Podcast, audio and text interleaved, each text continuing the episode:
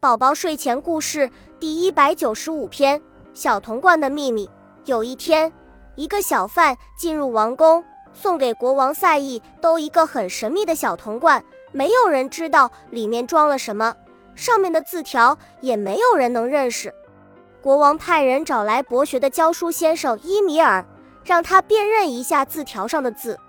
伊米尔将纸条看了一遍，便大声说道：“陛下。”纸条上是这样写的：谁要是得到这一罐药，那便是遇上了千载难逢的好机会。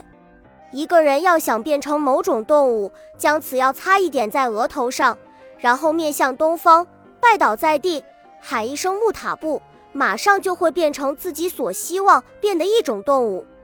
要是想由动物重新变成人的模样，只要面向东方，拜倒在地，同样喊一声木塔布。马上就会变成自己原来的模样，但有一点要牢牢记住：当人变成动物后，千万不能笑。若是笑了，就再也变不回人的模样了。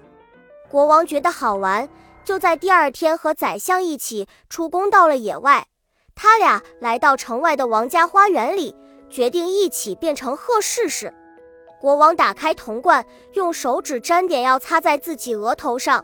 随后让宰相弄点药擦在额头上，然后两人面向东方，拜倒在地，齐声说道：“木塔布。”话音刚落，他们的腿一下子变成了又细又长的脚爪，胳膊变成了翅膀，身子变成了鸟背，衣服变成了羽毛，两个人顿时变成了站在地上的一对鹤。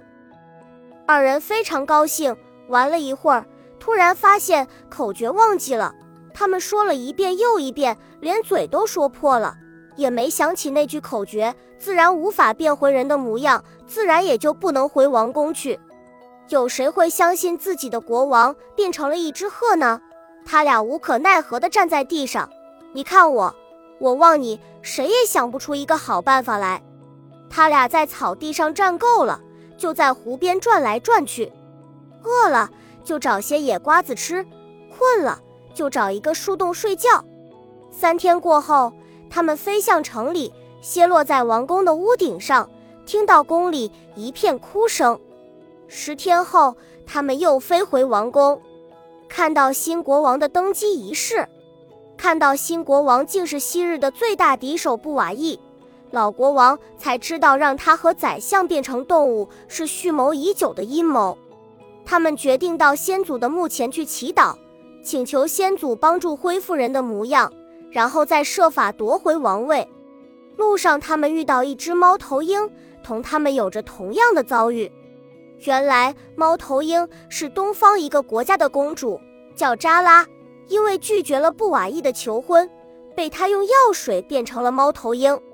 想重新变成人，只有某一天，某人想娶这个猫头鹰才行。猫头鹰说。我知道布瓦伊和他的同伴经常聚会的地方，他们经常在那里制定险恶的计划。我将这个地方指给你们，你们到了那里后，悄悄偷听他们的谈话，也许能听到你们所望的那句口诀。国王忙问在哪，猫头鹰说：“国王必须答应娶她为妻，他才能告诉国王。”国王答应了。猫头鹰说：“今天便是他们集会的日子。”于是他们一起飞到城里，落在一座亮着灯的房顶上。他们朝下一看，房里挤满了人，其中有一个人在讲话。国王和宰相一听，原来是当时卖给他们铜罐的那个小贩。谈话中，他们听到了那句口诀“木塔布”，急忙飞到城外的一块空地。国王和宰相面向东方，拜倒在地，口喊一声“木塔布”。他们的话音刚落，便立即变回了人的模样。国王和宰相高兴地互相抱在一起，蹦啊跳啊，感谢猫头鹰给予他们的帮助。而猫头鹰也因为国王马上娶了自己，而重新恢复了公主的美丽。国王同公主、宰相一起朝着王宫的方向走去。他们进入王宫后，看见布瓦义正高高的坐在院中的一个高台上接受人们的参拜。但当人们看见老国王回来后，便纷纷围过来请安。簇拥国王进入宫殿里。国王回来的消息一下子传遍了整个王宫，很快传遍京城，人们击鼓跳舞进行庆贺，王宫沸腾起来，京城热闹起来。人们废除了布瓦义国王，卫兵们强迫他和他的父亲跪在院中的地上。赛义都国王重新登上王位，问布瓦伊道：“你是愿当众被处死，还是变成一只鹤？你自己选择吧。”布瓦伊害怕将他杀死，便说：“我愿意变成一只鹤，请求陛下手下留情，千万不要杀死我呀！”国王从衣袋里掏出那只铜罐，一把扔给布瓦伊。布瓦义接过铜罐，从里面弄一点药擦在自己额头上。面向东方，拜倒在地上，刚说了一声“木塔布”，便立刻变成了一只黑色的非洲大鹤。国王命卫兵做了一个鸟笼，将布瓦义关在笼子里，并将笼子挂在王宫的大门前，让过往的人们观看。从此以后，国王和宰相认真地管理着国家，他们每遇一件事都认真分析，冷静对待。再也不去干那种明知有杀身之祸也要去自投罗网的事情。公主受到国王的宠爱，过着幸福的生活。亲爱的宝宝，我们一起来猜谜语吧。